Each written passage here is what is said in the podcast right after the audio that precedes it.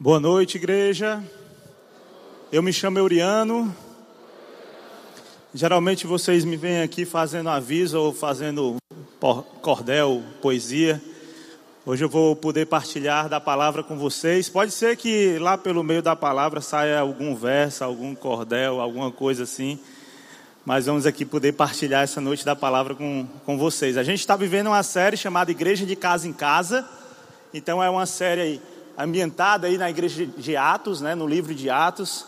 A gente está vivendo essa série não só aqui, na tenda, mas seu filho que é adolescente, que está lá no Radical, ele também está tá vendo isso. A sua criança que está lá no Geração Futuro está aprendendo sobre isso, sobre comunidade. Às quartas-feiras, no Mais Bíblia, a gente está aprofundando um pouco mais, falando sobre a igreja primitiva, falando um pouco mais sobre esse sobre essa igreja de Atos. Inclusive foi falado até aí nos avisos, né? Tem um material que você pode fazer o download, um e-book, um infográfico, onde você aprende um pouco mais. E aqui a gente vai seguir ah, no livro de Atos. Então eu peço que vocês, por favor, abram suas Bíblias ou acompanhem aqui pelo telão. Atos capítulo 2, verso 42. Esses primeiros capítulos é, de Atos, ele nos dá aqui, ele fala um pouco dessa nessa narrativa que Lucas cria. Então, aqui é onde a gente descobre quem são esses personagens, qual é o propósito dessa igreja, o que é que ela vai fazer, qual é a missão dela. Então, é a partir desse, desses primeiros capítulos. Pastor Armando, na, no domingo em que ele esteve falando, ele falou ali de Atos capítulo 2 também, já nos primeiros versículos. Aqui a gente já vai abordar ah, o final desse capítulo. Aqui diz assim, Atos 2, 42. Todos se dedicavam de coração ao ensino dos apóstolos, à comunhão, ao partir do pão e à oração. Então tem, tem, quatro coisas aqui: ensino dos apóstolos, comunhão, partir do pão, que tem a ver com comunhão, e a oração. Havia em todos eles um profundo temor, e os apóstolos realizavam muitos sinais e maravilhas. Os que criam reuniam-se num só lugar e compartilhavam tudo que possuíam. Eles vendiam propriedades e bens e repartiam o dinheiro com os necessitados. Adoravam juntos no templo diariamente e reuniam-se nos lares, reuniam-se na, nas casas, essa igreja de casa em casa. Era assim que ela, que ela agia, que ela funcionava. Reunia-se nos lares para comer e partir o pão com grande alegria e generosidade, sempre louvando a Deus e desfrutando a simpatia de todo o povo. E a cada dia o Senhor lhe acrescentava aqueles que iam sendo salvos. A cada dia o Senhor acrescentava aqueles que iam sendo salvos. Vamos orar? Pai querido, Pai amado, Deus, muito obrigado por esse momento, muito obrigado porque a gente tem essa oportunidade de viver a igreja de casa em casa, Pai. A gente tem aqui, Senhor, na tua palavra, Deus, um exemplo perfeito, Pai, do que é essa igreja de casa em casa, Pai do que é essa igreja que vivia em comunhão, essa igreja que partiu o pão, essa igreja que oravam juntos. Deus, obrigado, Deus, porque o Senhor permite isso para cada um de nós, Pai. Nós estamos aqui hoje, nós podemos viver isso, Pai. Obrigado pela tua presença, Senhor Deus, na nossa vida. Obrigado por tudo que o Senhor já tem feito por nós. Nos conduz essa noite, Pai, que essa palavra possa alcançar o coração das pessoas que estão aqui essa noite, assim como alcançou o meu coração, Pai. É o que eu te peço, te louvo e te agradeço. Amém. As últimas palavras de uma pessoa antes de falecer, elas são palavras que ficam na memória de quem as ouviu. Eu não sei quantos aqui já passaram por essa experiência de estar com a pessoa ali pouco tempo antes dela falecer horas, minutos, ou até mesmo ali no, no leito da morte. Eu já tive essa experiência, eu passei por essa experiência por duas vezes, tanto com meu pai quanto com a minha avó. Com meu pai, eu tive ali com ele umas quatro horas antes dele falecer. A gente teve um papo muito bacana antes de falecer. Com a minha avó foi minutos antes. Eu tive com ela no leito, visitando ela onde ela estava internada. A gente orou juntos. Eu, quando acabou a oração, ela acordou, falou comigo, perguntou se eu tinha tomado café. Aí eu tomei, vó, tá, tá, tá tranquilo aqui. Aí eu saí, quando eu saí, que eu chego lá fora, aí o telefone toca dizendo que ela tinha falecido. Então foram minutos antes. Então aquela experiência é algo que marcou a minha vida, que não tem como sair mais da minha mente, aquilo que eu, que eu vivenciei, aqueles minutos ali que eu passei naquele momento. Tem uma frase que diz que nós devemos observar bem as últimas palavras de uma pessoa porque elas podem dizer muita coisa. Então, aquilo que a pessoa fala para você naquele último momento ali, é, de dor, né, ali no leito, aquilo ali ele pode falar muita coisa. Então, tem alguns exemplos aqui. Por exemplo, as últimas palavras de Leonardo da Vinci. Da Vinci foi um, grande pintor, filósofo, arquiteto, escultor. É, é difícil até dizer o que é que da Vinci não foi, porque ele foi muita coisa. Então, as últimas palavras dele que a gente tem registrado, ele disse assim: Eu ofendi Deus e a humanidade porque o meu trabalho não alcançou a qualidade que deveria ter. Já pensou? Leonardo da Vinci, o homem que pintou quadros como o da Mona Lisa, Santa Ceia, Ascensão de Jesus, que são os quadros mais famosos que ele tem, espalhado aí nos principais museus que a gente tem pelo mundo. Ele diz que a, ele ofendeu a Deus e a humanidade porque o trabalho dele não alcançou a qualidade que deveria ter. Aí eu fico imaginando quem estava ali do seu lado, se foi algum aprendiz seu, algum pupilo seu, das duas uma. Ou ele disse assim: "Então eu vou fazer melhor. Eu vou tentar dar o máximo de mim para poder eu tentar alcançar isso". Ou então ele disse assim: "Eu não vou fazer mais nada, porque se Leonardo da Vinci não conseguiu, imagina eu como é que eu vou conseguir?" Então é capaz de mudar a, a, a mente da pessoa que escuta. Beethoven, um grande músico alemão que era cristão, ele quando morreu aos 57 anos, ele estava surdo. Beethoven, quando ele escreveu a Quinta Sinfonia, ela é conhecida, acho que todo mundo conhece, cara. Bam, bam, bam, é uma sinfonia muito conhecida dele. Ele já estava naquele processo de surdez. Ele já era, já estava surdo. Quando ele morreu, ele estava surdo. E aí, nesse momento ali, ele mostrou o quanto ele tinha certeza da sua fé. Ele disse assim: Eu ainda ouço no céu. Então, quem estava ali ao lado de, de Beethoven, viu o quanto aquele homem ele tinha certeza para onde ele iria. Tinha certeza que ele iria receber um corpo glorificado e que ali o que ele tinha, aquela a doença que ele tinha já já não teria mais, porque ele estaria, ele iria para o céu junto ao Pai. Como eu falei, eu perdi meu pai, ah, isso tem 22 anos, eu era um adolescente, adolescente todo cheio de revolta, cheio de coisa, meu rebelde, enfim, eu tinha, faz muito tempo, meu pai tinha 48 anos de idade, morreu muito cedo, e eu lembro claramente as últimas palavras do meu pai, ele já estava sentindo alguma coisa, né, que ele, ele morreu de um infarto, eu não fazia ideia do que é estava acontecendo, então ele chegou para mim antes, quis bater um papo comigo, e ele disse assim, meu filho, aconteça o que acontecer, esteja ao lado da sua mãe, esteja ao lado da família, e aí foi essas palavras dele, e depois ele foi embora e, e eu não. Quatro horas depois ele chegou a falecer. Então, ah, isso, essas últimas palavras, as últimas palavras de uma pessoa, ela fica na memória de quem a escuta e pode mexer com ela ao ponto de gerar uma mudança em sua postura. Agora imagine saber qual foi a última oração de uma pessoa por você. Já pensou? Se você pudesse saber disso? Qual foi a última oração que a sua mãe fez por você? Ontem à noite, quando ela foi dormir, descobrir qual foi a oração dela por você. Saber qual foi a oração que a sua esposa fez por você, ou seu esposo fez por você, ontem à noite. Aí o esposo, nessa hora aqui, ele disse: Rapaz, é bom nem saber. Que vai que ela está orando assim: Deus, levanta esse homem do sofá para que ele venha me ajudar a lavar a louça, varrer essa casa. Então é melhor nem saber nesse caso, né? Mas assim, se a gente tivesse esse poder, né, para poder descobrir isso, né, essa última oração, esse último, esse apelo que a pessoa fez diante de Deus por você. Bom, a gente tem aqui na Bíblia uma última oração que foi feita por nós. Lá em João capítulo 17, agora eu quero ir para esse texto, depois a gente volta para Atos.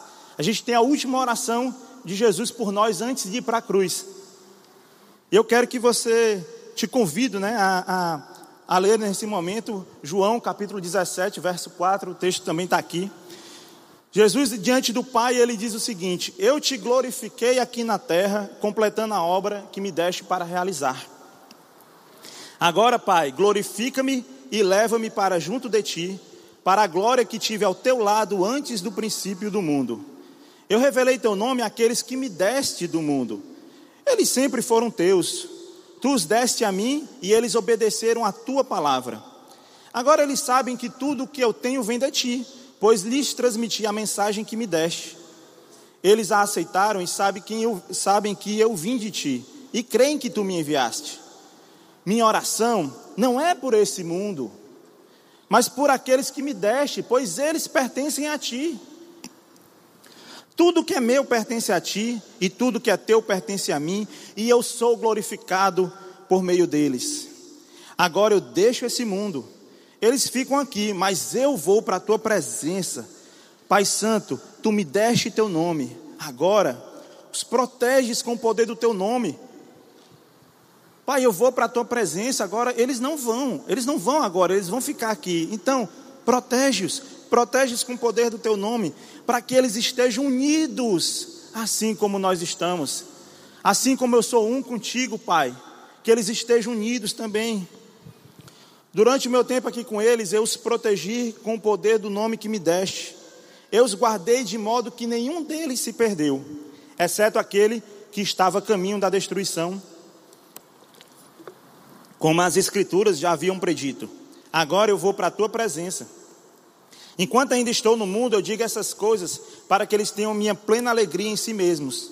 Eu lhes dei tua palavra, e o mundo os odeia, porque eles não são desse mundo, como eu também não sou. Pai, não peço que os tires do mundo, mas que os protejas do maligno. Mais uma vez, é, Jesus está pedindo isso a Deus: não os tire desse mundo, mas os proteja do maligno. Eles não são desse mundo, como eu também não sou. Consagra-os na verdade, que é a tua palavra. Assim como tu me enviaste ao mundo, eu os envio ao mundo.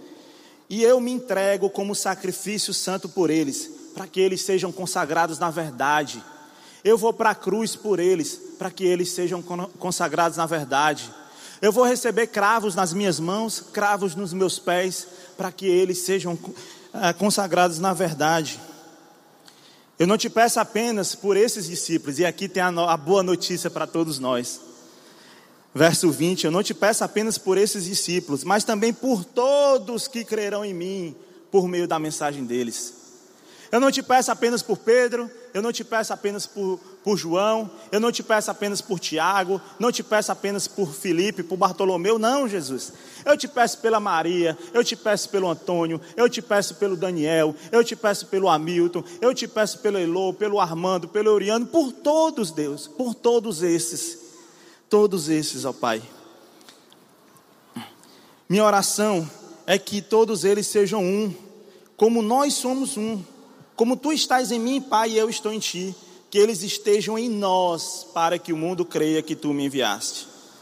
Eu dei a eles a glória que tu me destes, para que sejam um como nós somos um, e eu estou nele, e tu estás em mim.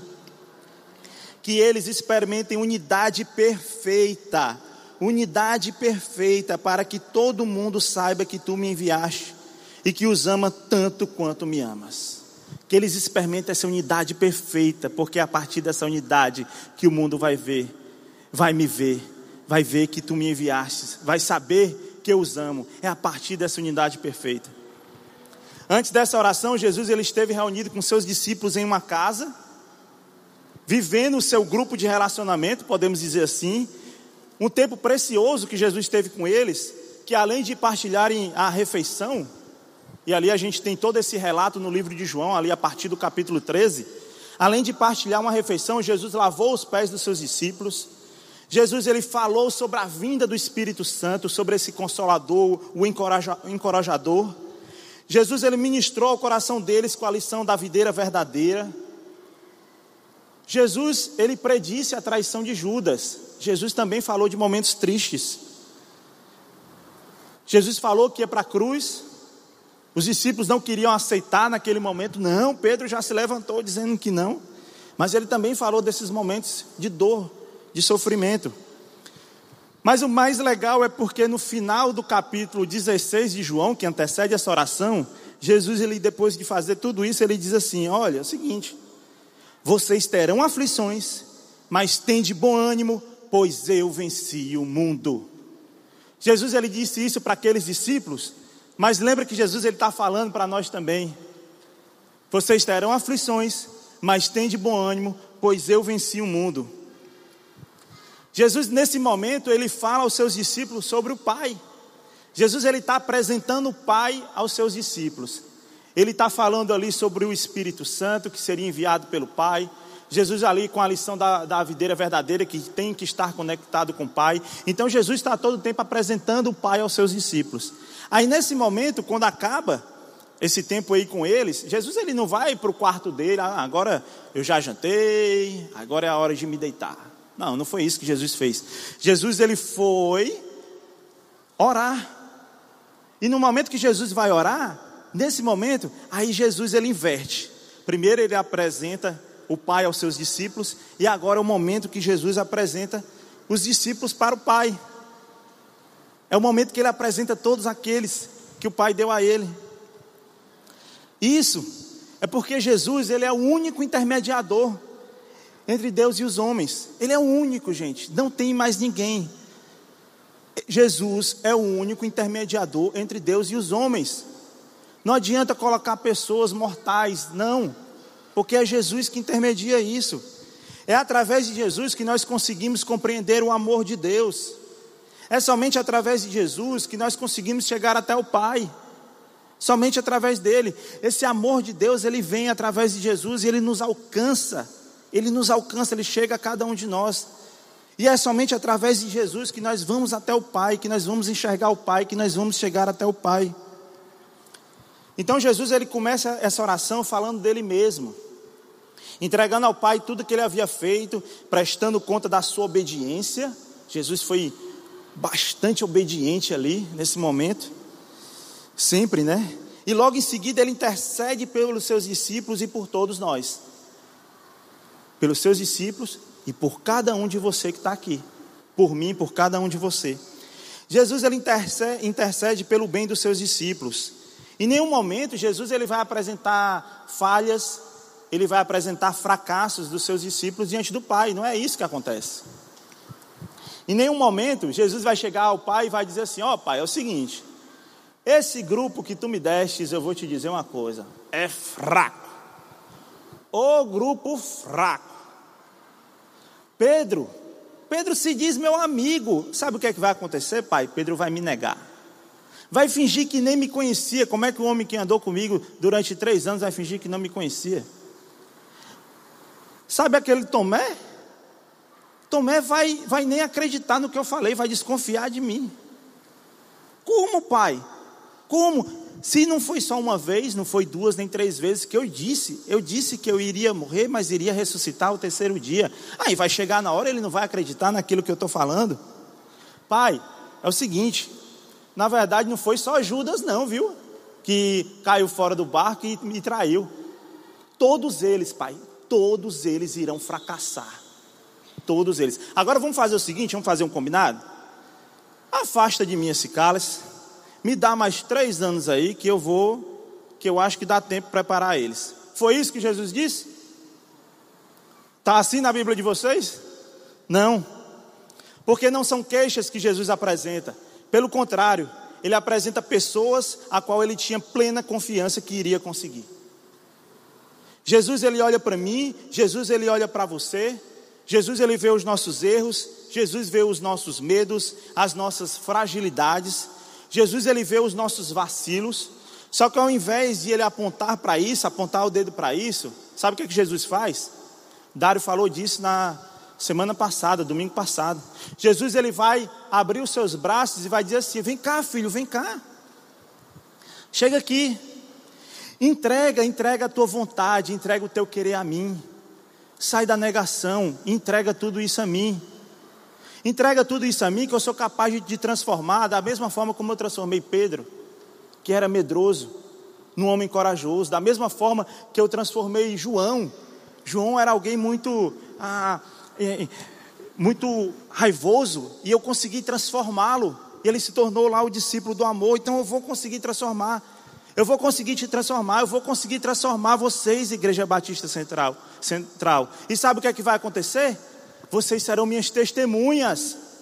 Vocês serão minhas testemunhas aonde vocês forem. Então vem até a mim, entrega a tua vontade, entrega o teu querer, que eu vou conseguir fazer isso. Jesus ele intercede pelos seus. Jesus intercede para Deus os livrarem do mal, mas ele intercede por algo muito importante aqui. Jesus ele intercede pela unidade do corpo de Cristo. É isso que ele tem falado aqui nessa oração. Ele está intercedendo pela unidade, para que, eles, que esse corpo vivam juntos. Jesus ele está olhando para a missão, a missão que ele foi falando ao longo do seu ministério, a missão que estava em sua mente, essa missão que é para todos nós. Missão essa que a nossa igreja ela adotou em 2012 como essa é a missão da Igreja Batista Central, mais simplificada, mas que não é uma missão que nasceu aqui, porque foi a gente que criou essa missão, pelo contrário, porque é algo que Deus já está aqui, Jesus já falava para nós, que é amar a Deus, a nossa missão são três: amar a Deus, amar uns aos outros e proclamar Jesus. Essa é a nossa missão: amar a Deus, amar uns aos outros e proclamar Jesus. Ele está olhando para essa missão aqui, ele está falando para a gente sobre isso. E assim, não adianta a gente querer cumprir só uma parte dessa missão. Não adianta a gente olhar para essa missão e dizer assim: eu vou amar a Deus e vou proclamar Jesus. Essa parte aí do meu de amar uns aos outros, pode deixar de lado. Não, porque o que acontece é o seguinte: é a partir do momento que eu amo a Deus, que eu entendo o amor de Deus por mim, que eu me sinto um filho amado, que eu estou cheio desse amor de Deus, é a partir daí que eu consigo amar o meu próximo. A partir desse amor de Deus que me preenche, primeiramente, aí eu consigo ir alcançar o meu próximo, amar o meu próximo. E a partir do momento que eu amo o meu próximo, que eu estou unido com ele, aí acontece isso que é a hora da oração de Jesus. O mundo vai conseguir ver que é, que é Jesus, e aí eu consigo proclamar o nome de Jesus. E eu sou cheio do poder do Espírito Santo para proclamar o nome de Jesus. E assim funciona, é cumprindo toda a missão. Jesus ele está olhando para a segunda parte dessa missão, que é amar uns aos outros. O tema dessa mensagem de hoje é uns aos outros.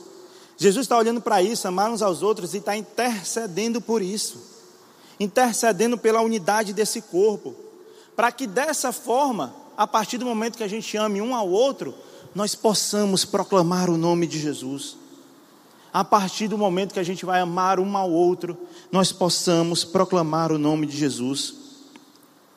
Ele pede ao Pai que nós sejamos unidos ao ponto de quem nos vê, quem vê a mim, quem vê você, quem for visitar o seu grupo de relacionamento, quem vir aqui na Igreja Batista Central, quem nos vê, vai ver Jesus Cristo. É isso que ele está dizendo. Estejam unidos para quem lhe vê possa ver Jesus Cristo. Que não seja você, que seja Jesus. Quem chegar aqui nessa igreja tem uma tenda muito bonita? Tem, é linda, muito bacana. Tem uns telões bonitos? Tem. Mas isso não importa, isso é supérfluo. O que importa é Jesus Cristo. Que as pessoas cheguem aqui e vejam Jesus Cristo. Que elas cheguem aqui e elas sintam a presença de Jesus. Que elas sintam o poder do Espírito Santo aqui nesse local. É isso que importa. E é por isso que ele está clamando.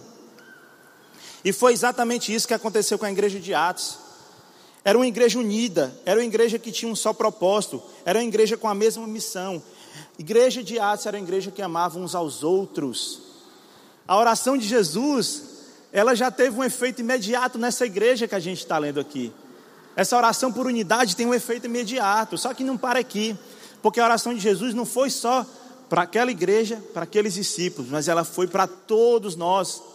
Então é uma oração que a gente deve estar sempre olhando para ela e vendo: será que eu estou vivendo em unidade? Será que eu estou unido com meu irmão? E aqui eu quero falar para vocês de três pontos que caracterizam essa igreja unida. A partir disso que a gente leu, a partir ali do verso 2, 42, três pontos que a gente possa identificar essa igreja unida. O primeiro deles é a edificação. Uma igreja que se dedicava ao ensino dos apóstolos era uma igreja que edificava um ao outro. Essa igreja que se dedicava ao ensino dos apóstolos, ela edificava um ao outro. O ensino nessa igreja era compartilhado. A leitura, ela não era apenas para me encher de conteúdo. A leitura, aquilo que eu aprendo de Deus, o evangelho que vem a mim, não funcionava como uma, uma cisterna, onde você vai enchendo ela de água, e ela vai enchendo, vai enchendo, vai enchendo, só que não tem para onde ir, e aquela água vai ficar ali. E aí não tem como mexer naquela água e ali vai criando um lodo, ali vai criando é, mosquito da dengue, vai criando outras coisas ali, e fica podre aquela água e não serve mais para nada, tem que ser jogada fora. Não funciona assim.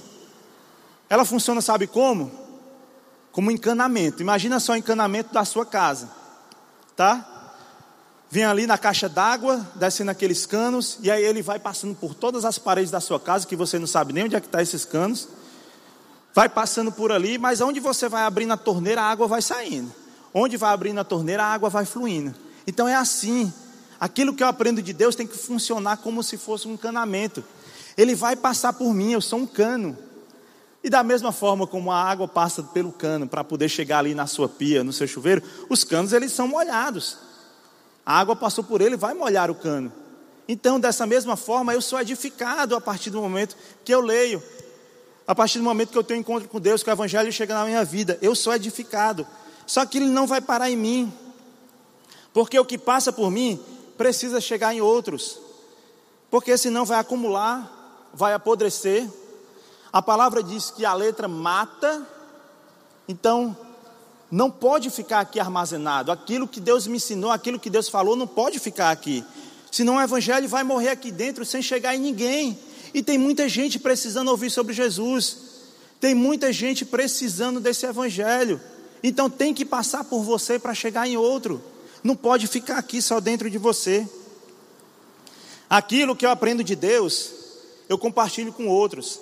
Aquilo que Deus me falou, eu falo para outros. Eu compartilho no meu grupo de relacionamento. É por isso que essa igreja aqui valoriza tanto grupo de relacionamento, valoriza tanto o GR. Por isso que a gente está fazendo uma série aqui falando igreja de casa em casa. Se você está aqui, eu vi que a gente tem vários visitantes hoje que não sabe o que é um GR, o que é um grupo de relacionamento. Essa igreja que se reúne durante a semana, essa igreja que vai para além do Ancuri. É uma igreja que está aqui, mas ela está no Passaré, está na Parangaba, está na Messejana, está na Aldeota, Dionísio Torres, Montese, Álvaro Eine, Calcaia, Itaitinga, Eusébio, Pacaju, está espalhado em todo canto. Essa é a igreja de casa em casa, é o GR. Se você não tem um grupo de relacionamento, eu te faço o convite para procurar um. Ah, como eu encontro? Quando acabar aqui o culto, você pode ir ali no Conexão, ali eles têm uma lista dos, dos grupos espalhados pela cidade e você pode dizer assim: ah, eu moro no canto tal. Ah, opa, canto tal tem aqui, ó. Está aqui um contato aqui, vou passar o seu contato. Porque é isso, a gente valoriza isso porque essa igreja acontece aí, de casa em casa. Aqui na igreja, além do grupo de relacionamento, além da missão que eu já falei aqui com vocês, nós falamos também sobre, sobre três valores de aprendizagem. Esses valores, eles saem naturalmente naquilo que é falado aqui em cima, naquilo que o pastor ministra, naquilo que é ministrado aqui nos louvores, isso flui naturalmente. A gente já falou sobre isso aqui ah, no púlpito, então eu quero só trazer para poder a gente relembrar um pouco, para quem não conhece, conhecer, quem já faz parte de grupo de relacionamento já conhece um pouco mais, esses três valores que são essenciais. O primeiro deles é a responsabilidade pessoal. Porque é minha responsabilidade buscar o Senhor, ela é minha. É minha responsabilidade ir ao encontro de Deus através da leitura da palavra, através da oração, através das disciplinas espirituais. Essa é minha responsabilidade, é sua responsabilidade. Você não pode transferir essa responsabilidade para a igreja, não pode transferir para o pastor, para o líder do seu grupo de relacionamento, não pode transferir para a sua esposa, para a sua mãe, para o seu esposo, não, porque ela é sua, é você quem deve assumir um compromisso com o Senhor, de buscá-lo. Aquilo que nós vemos, aquilo que nós aprendemos aqui aos domingos, a mensagem que é transmitida aqui, ela serve apenas como, como um incentivo, ela vai servir como um auxílio, é como se fosse uma mola propulsora que ela vai te, te empurrar para que você possa viver a igreja durante a semana, na sua casa, no seu trabalho, onde quer que você esteja. O tempo aqui é muito curto, a gente passa duas horas aqui e muito de forma passiva, né? Eu estou aqui falando, falando, vocês estão ouvindo. Mas a igreja de verdade a gente vai viver ali, na nossa casa, durante a semana. No grupo de relacionamento a gente tem essa oportunidade de abrir a boca, de falar, de partilhar de viver uns com os outros. O segundo valor é a aprendizagem relacional.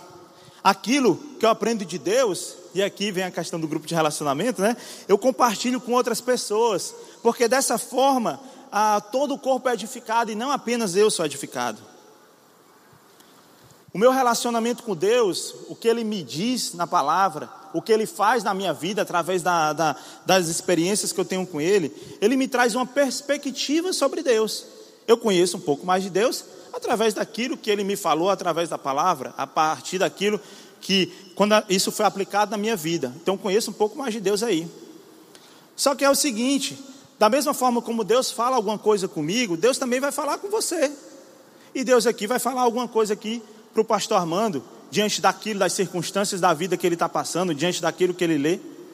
Então aqui eu já tenho uma outra perspectiva de Deus a partir do momento que eu falo com ele, que eu compartilho com ele aquilo que Deus me falou, e ele compartilha aquilo que Deus falou com ele para mim. Então nós temos novas perspectivas de Deus. Nós conhecemos um pouco mais de Deus a partir do momento que eu me relaciono com outras pessoas.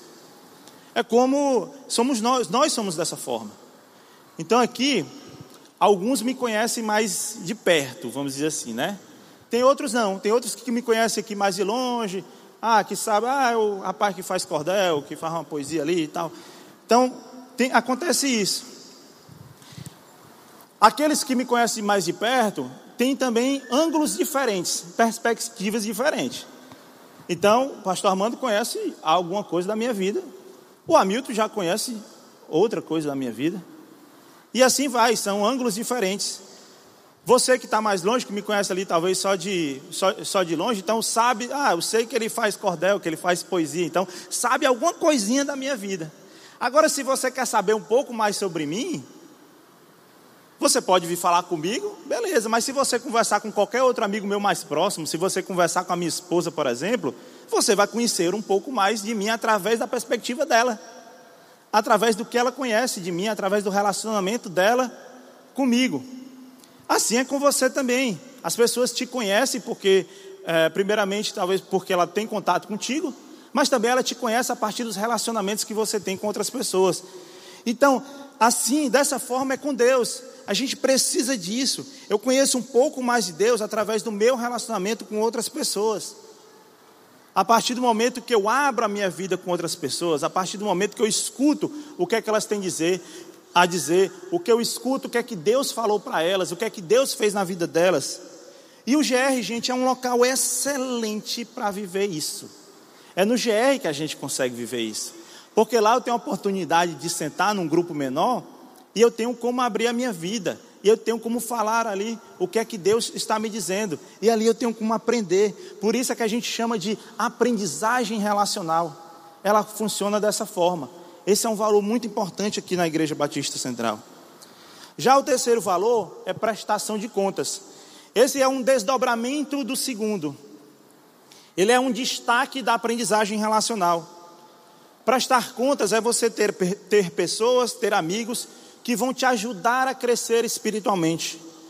São pessoas, são amigos que você abre sua vida, amigos que vai te confortar, amigos que vai te consolar, amigos que vai chegar junto, mas amigos que também vai te exortar. Amigos que te conhecem, que vai te dar uma força porque ele quer te ver crescer. Existe isso também. Você ter pessoas próximas que vai te ajudar, te ajudar a crescer espiritualmente. O que é que seria de Timóteo sem Paulo? O que é que seria de Marcos sem Barnabé? A igreja de Atos, ela tem vários exemplos de irmãos que caminharam juntos, que ajudaram um ao outro em sua edificação, porque eles sabiam que assim estava edificando não somente a eles, mas edificando todo o corpo de Cristo. O apóstolo Paulo ele nos fala um pouco mais sobre isso, sobre a edificação desse corpo em diversos textos em diversas cartas que Paulo escreve às igrejas, a essas igrejas que se reuniam de casa em casa. Então Paulo fala isso várias vezes. Aqui tem alguns, algumas partes dessa. Lá em Efésios 4, 7, ele diz assim: A cada um de nós, porém, ele concedeu uma dádiva. Algumas versões têm ele concedeu um dom, ele concedeu uma graça, por meio da generosidade de Cristo. Paulo nos mostra que cada um de nós, não importa quem for. Cada um de nós recebemos uma graça, nós recebemos um dom. Não importa, pastor recebeu, eu recebi, você recebeu, quem está aqui na tenda recebeu, quem está na tendinha, quem está lá no espaço conviver, Todos, todos nós recebemos uma graça, recebemos um dom. E essa graça ela tem uma finalidade. Sabe para que é essa graça? Qual a finalidade dessa graça? Aí Paulo ele, ele, ele nos fala um pouco mais. Lá em 1 Coríntios 14, 26, ele está falando à igreja de Corinto lá, e ele diz o seguinte: Pois bem, irmãos, o que fazer então? Quando vocês se reunirem, e aí a igreja reunida ali, ó, de casa em casa, quando vocês se reunirem, um cantará, o outro ensinará, o outro revelará, um falará em línguas e o outro interpretará o que for dito. Tudo que for feito, porém, deverá fortalecer a todos. Tudo, tudo que for feito ali, enquanto vocês estiverem reunidos, todos os dons que forem colocados ali, naquele momento que vocês estiverem reunidos, é para fortalecer a todos. Então qual é a finalidade? Qual é a finalidade? Fortalecer a todos, é o que a gente está lendo aqui. Se a gente for procurar aqui no dicionário sinônimos de fortalecer, a gente vai ter reforçar, sedimentar, sustentar, que é o mesmo sinônimo para edificar. Sinônimo de edificação é também a sustentação. Então, a finalidade que nós temos aqui, a partir do momento que nós recebemos o dom, as graças que nós recebemos, tem uma finalidade que é edificar o corpo de Cristo. Essa é a finalidade. Então, o dom, o talento que você tem, aquilo que Deus te deu, porque a palavra dele diz que ele te deu. Então, isso é para edificar o corpo de Cristo. Talvez você está aqui e você diga assim, mas eu não sei qual é o meu dom, eu não sei qual é o meu chamado, eu não sei, eu estou procurando aqui na minha mente e não sei qual é. Então eu te convido a conversar com quem te deu. No texto que nós lemos lá de Efésios, diz que nós recebemos pela generosidade de Cristo. Então, conversa um pouco com Ele. Ora, fala com Ele, diz: Deus, para que é? Para que foi que o Senhor me chamou? Qual é o meu dom? O que é que o Senhor quer, quer que eu faça? O que é que, quer que o Senhor quer que eu faça?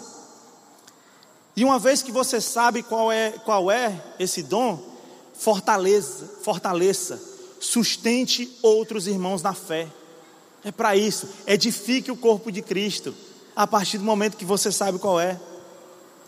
Eu estava falando sobre isso no meu GR, a gente estava ah, lendo, lendo o livro de Efésios, enfim, a gente estava falando sobre essa questão dos dons. E teve um irmão lá no grupo que ele disse assim: Rapaz, eu acho que o meu dom é tirar carro do prego.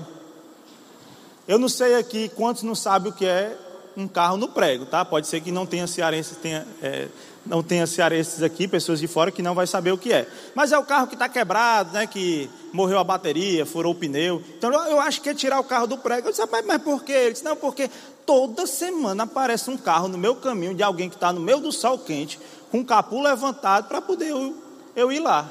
Só que nem mecânico ele é. Ele é corretor de imóveis. Mas sempre aparece. Eu acho que esse é meu dom. Na verdade, ele tem o dom de ajudar outros, de apoiar outros. Esse é o chamado dele, esse é o dom. Então, quando ele vê, por mais que ele não saiba nem de mecânica, não entenda de nada, ele fica naquelas: vou, não vou, vou, não vou, e ele vai. E ele dá um jeito, empurra, faz o que for.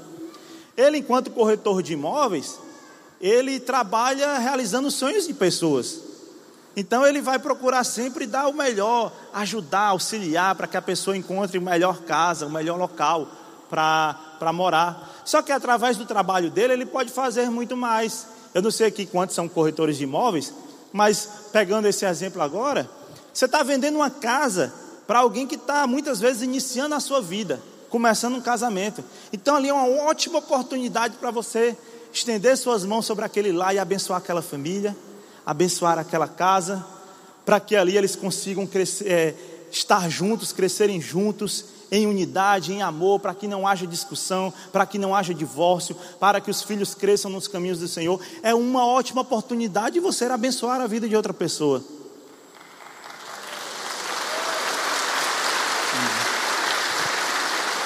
E assim como é nessa profissão, pode ser em qualquer outra profissão, na profissão que Deus colocou para você, pode ser dessa forma. Pedro ele nos fala ah, também sobre isso, sobre essa, sobre essa questão lá em 1 Pedro 4,10. Ele diz assim: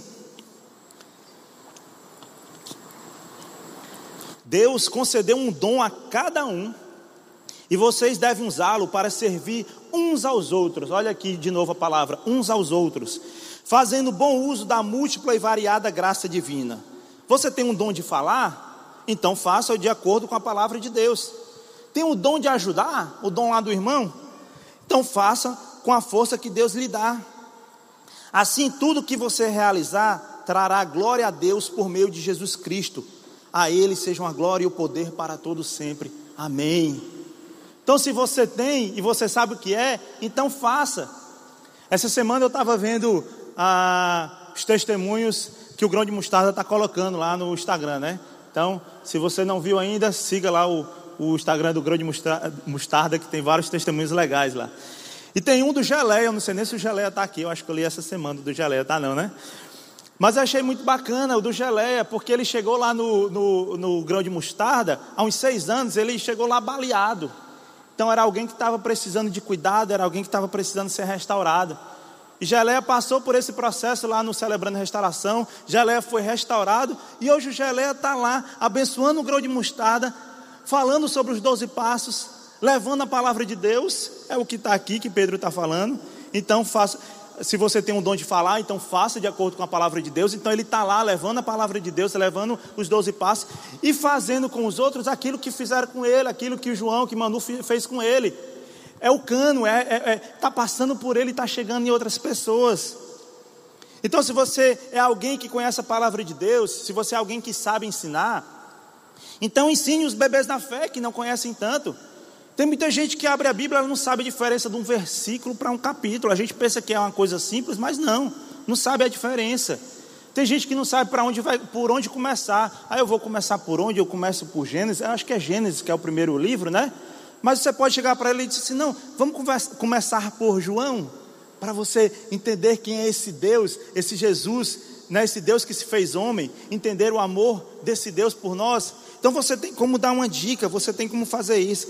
Se você é alguém cheio de estratégias, cheio de criatividade, que evangeliza com muita facilidade, então dê uma dica, ensine outros a fazer o mesmo. A questão é o seguinte: o que é que você sabe fazer? E o que é que você sabe fazer hoje? Porque Deus ele quer te usar hoje. Deus ele não quer te usar amanhã não. Começa hoje. Então não fique projetando, dizendo assim: "Ah, quando eu for isso, quando eu for aquilo, ah, se eu fosse médico, aí eu poderia abençoar a vida de outros através da minha profissão. Ah, se eu fosse pastor, aí sim eu poderia, né, pregar a palavra de Deus, anunciar a palavra de Deus e anunciar e abençoar outros através daquilo que eu faço. Não, meu amigo, não projete isso para amanhã, não. Olha o que é que você tem hoje nas suas mãos, o que é que você sabe fazer e como você pode abençoar e edificar a vida de outra pessoa hoje. O que é que você pode fazer? Eu sei fazer verso, eu sei fazer cordel.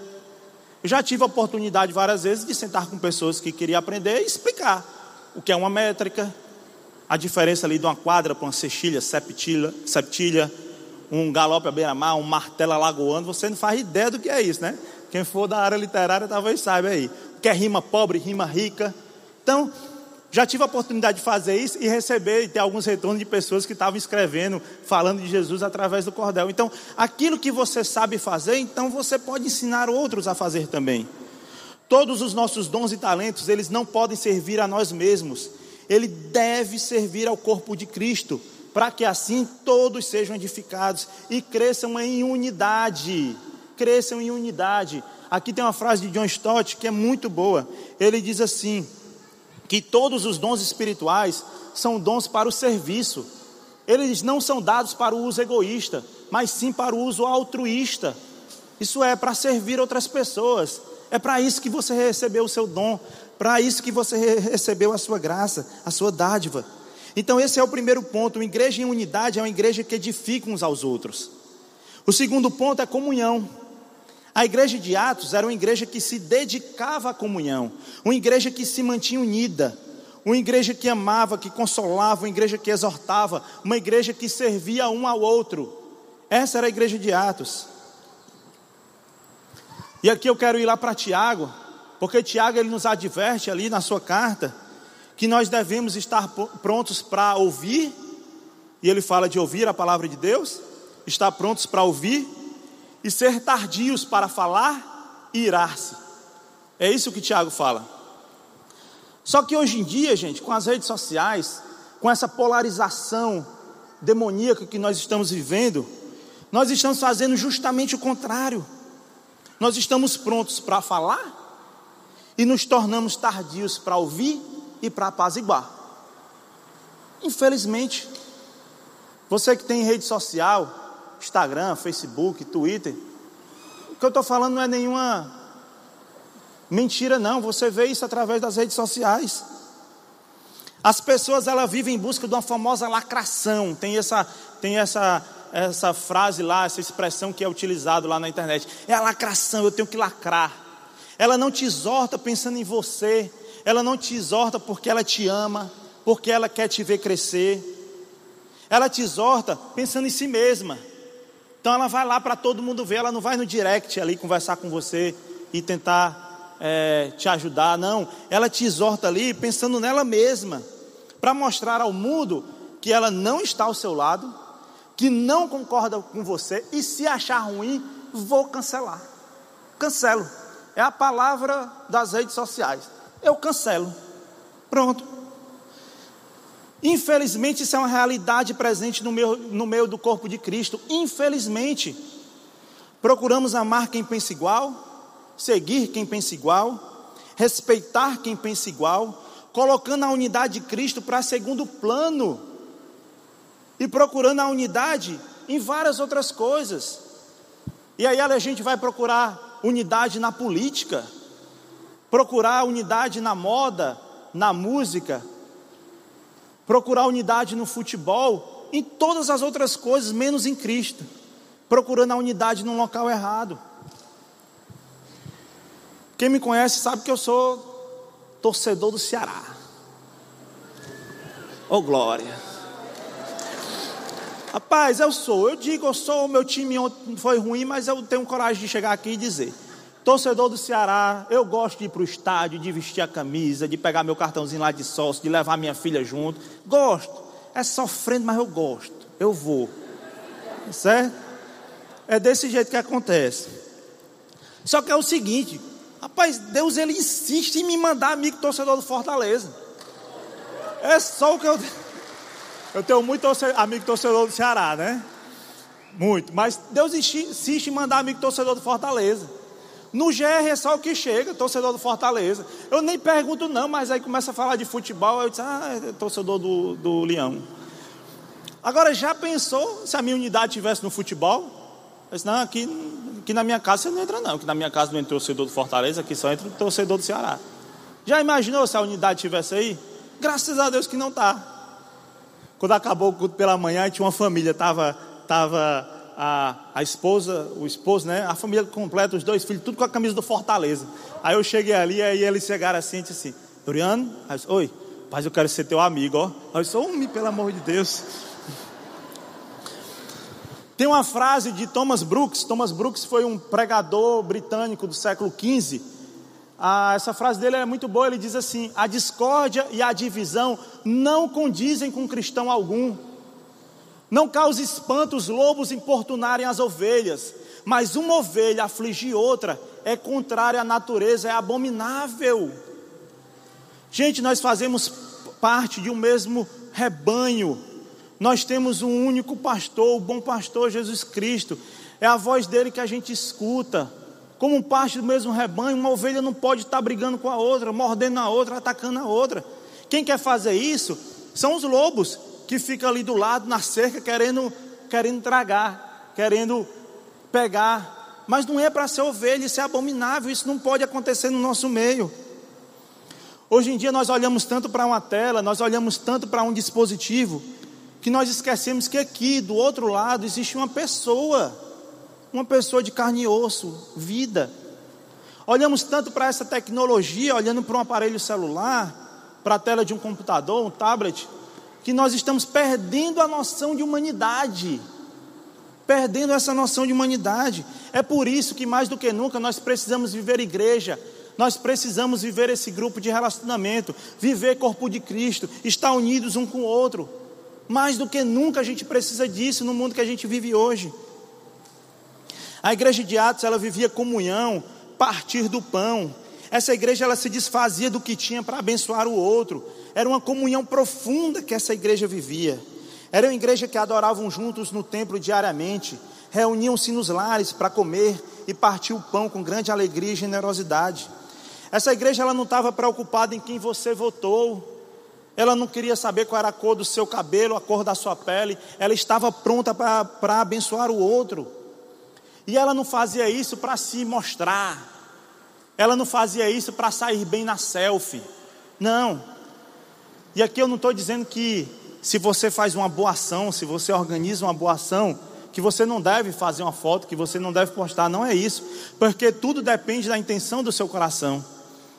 A partir do momento que você faz ali uma boa ação junto ao seu GR, faz alguma coisa, você faz as fotos, você publica porque o seu, ah, você quer que outras pessoas vejam, se sintam influenciadas, sejam incentivadas e te ajude também nessa missão.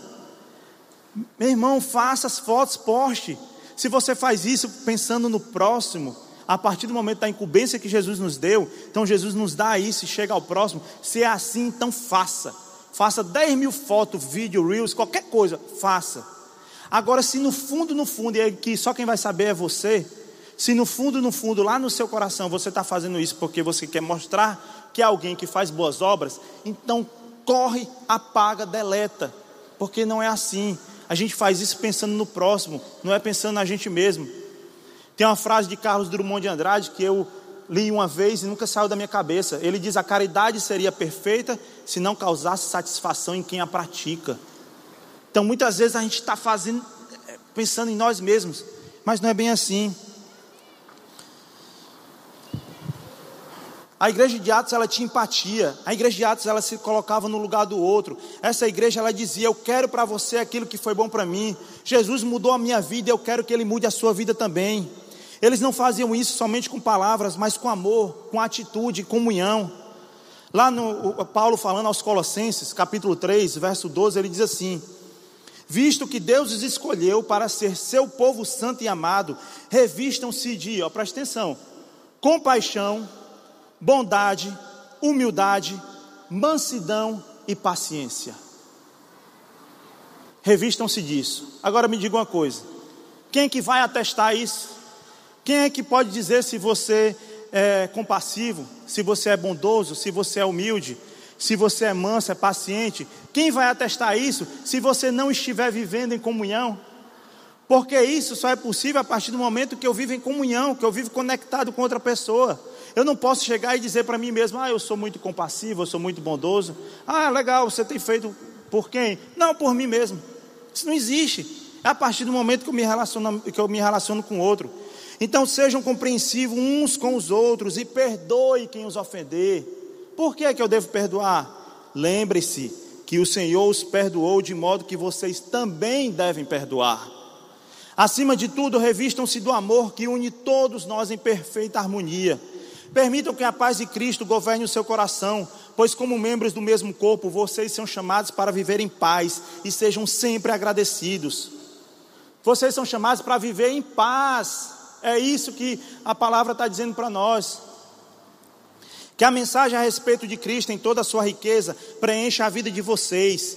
E aqui ele vai falar sobre edificação, de novo, ó, ensinem e aconselhem uns aos outros com toda a sabedoria.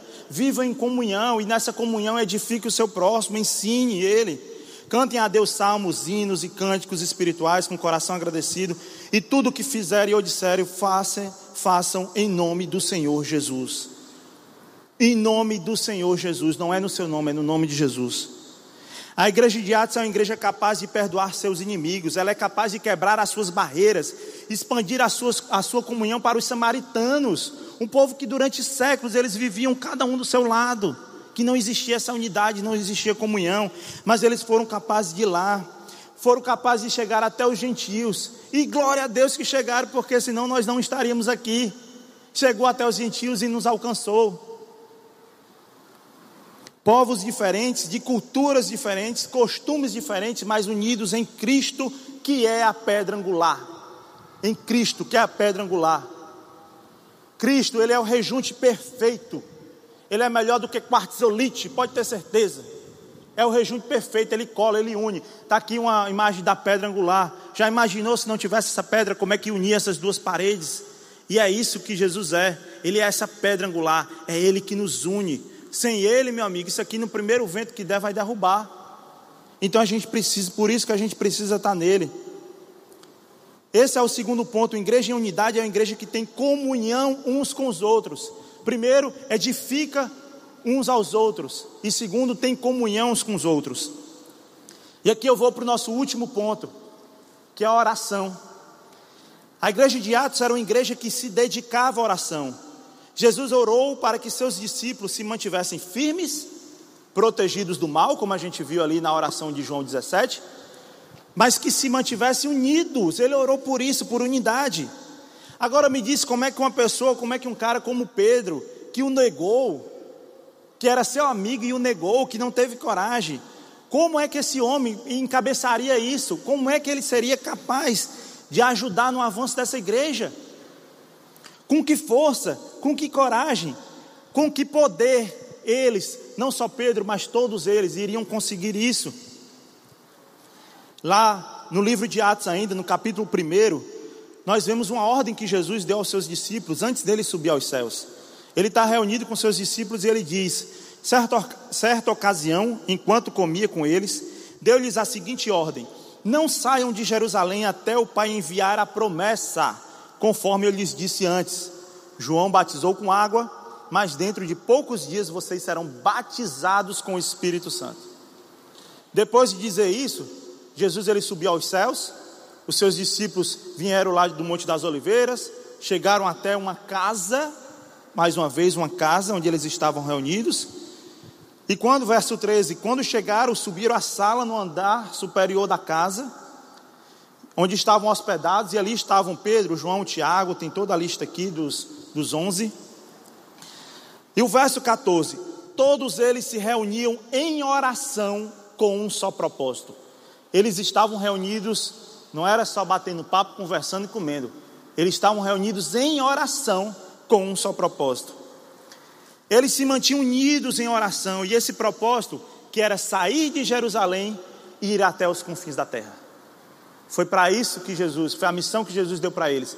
E eles foram lá se reunir nessa casa. Eles não faziam ideia de quando é que esse Espírito Santo ia chegar, mas eles mantiveram unidos em oração até esse dia. Aquele Pedro, aquele covarde que quando Jesus chamou ele para poder caminhar sobre as águas, ele afundou. Nesse momento, Pedro, ele afunda diante de Deus, se prostra de joelhos diante de Deus, em oração uns com os outros, em oração uns pelos outros. E durante dez dias, a palavra nos diz isso, durante dez dias eles se mantiveram naquela casa em oração. Depois disso, eles foram batizados pelo Espírito Santo. E somente através desse poder, desse Espírito Santo, a qual eles oraram, pedindo que viesse, através desse poder, é que eles foram capazes de testemunhar, que eles foram capazes de tudo aquilo que eles vivenciaram nos últimos três anos com Jesus, eles foram capazes de de contar, de testemunhar, que eles foram capazes de perdoar. Eles não eram capazes disso, mas foi através do poder desse Espírito Santo que veio sobre eles que eles foram capazes de estender o perdão ao povo samaritano, por exemplo. Que eles foram capazes de pregar até os confins da terra, de sair da sua cadeira, que é muito boa, que é muito confortável, sair da sua cadeira e se espalhar pela cidade, se espalhar pelo, pelo mundo e fazer com que esse evangelho chegasse até nós. E olha que boa notícia, porque é esse mesmo poder do Espírito Santo que veio sobre eles, o mesmo Espírito Santo que esteve com Jesus lá no Rio Jordão quando ele foi batizado, é o mesmo, não tem diferença. Aquele Espírito Santo que veio sobre Jesus, veio sobre aqueles discípulos naquela casa, e esse mesmo Espírito Santo, ele está comigo, ele está com você, nós não precisamos esperar mais nenhum dia para que isso aconteça. Ele está contigo. A partir do momento que a gente aceita Jesus como nosso Senhor e Salvador, o Espírito Santo habita em nós. Nós temos esse mesmo poder. Esse Espírito Santo está com nós. Nós não precisamos esperar nada. Aí você pode me perguntar, mas eu não consigo, eu não, eu não sinto a presença desse Espírito Santo. Onde é que está ele que eu não consigo sentir? Então faça o que os discípulos fizeram. Orem, orem.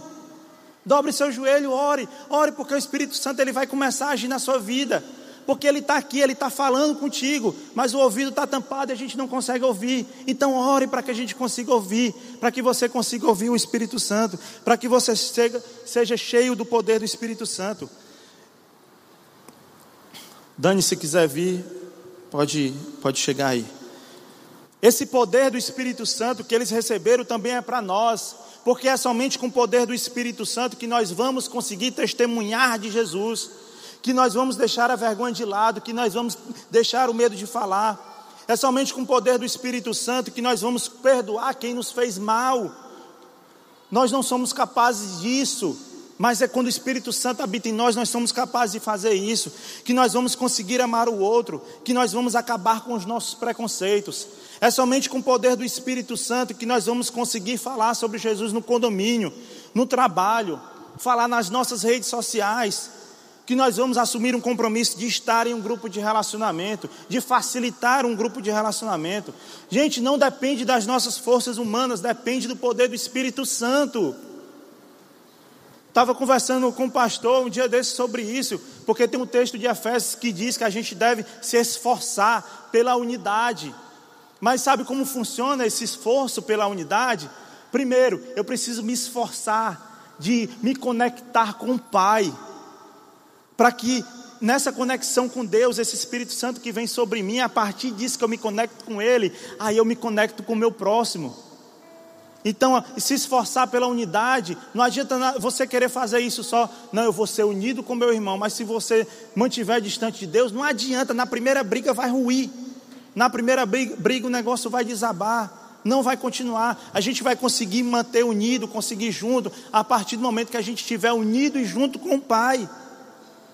Portanto, não existe vida cristã sem oração. É através da oração que o Espírito Santo age. É através da oração que Deus realiza cura. É através da oração que Deus alcança pessoas. É através da oração que Deus transforma vidas. É através da sua oração, da perseverança, que Deus pode alcançar o seu pai, que Deus pode alcançar a sua mãe, que Deus pode alcançar o seu irmão, alcançar o seu filho, aqueles que não conhecem a Cristo. É através da oração, é através do poder do Espírito Santo, porque o Espírito Santo é único, é o único que pode fazer isso é o único que pode fazer isso por nós. A gente não tem força para isso. O que a gente pode fazer é se prostrar diante de Deus e pedir a Ele para que Ele faça, para que Ele nos use. É a oração que começa em casa, é a oração que começa no quarto, é a oração que dá intimidade com Deus, é a oração que está lá, você sozinho diante de Deus. Gente, foi isso que Jesus fez. Jesus ele saiu daquela refeição e ele foi orar. Se Jesus que era Deus ele fez isso, por que, que eu não devo fazer? Se Jesus ele foi lá e se reuniu só ele e o Pai em oração, por que, que eu não devo fazer? Foi isso que os discípulos fizeram para iniciar esse grande movimento que chegou até mim, chegou a você. E é o que nós devemos fazer para essa igreja continuar avançando, amém?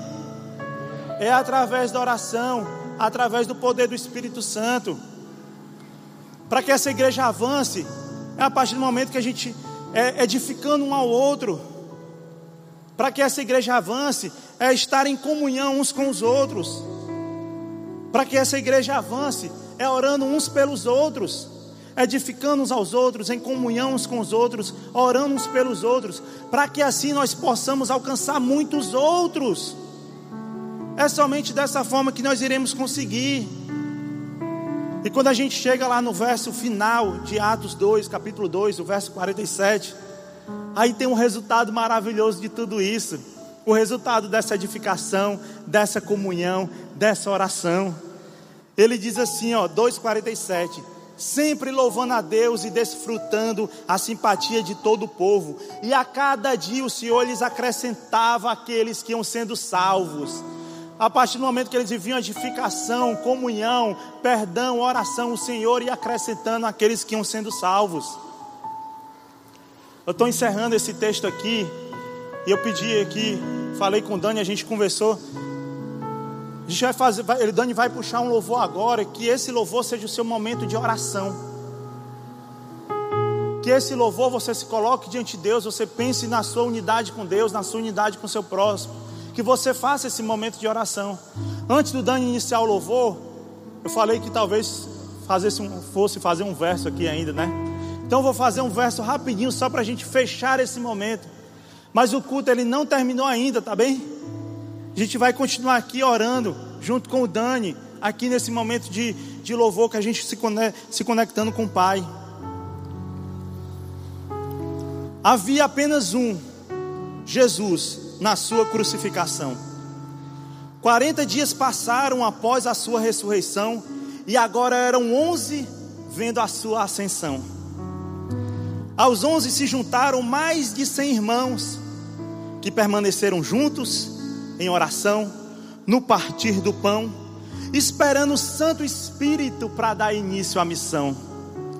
E após o derramamento do Espírito em Pentecostes, 3 mil novas pessoas, vindo do sul, vindo do norte, aceitaram a Jesus e esse grupo ficou mais forte. Eles tinham dos outros respeito e simpatia.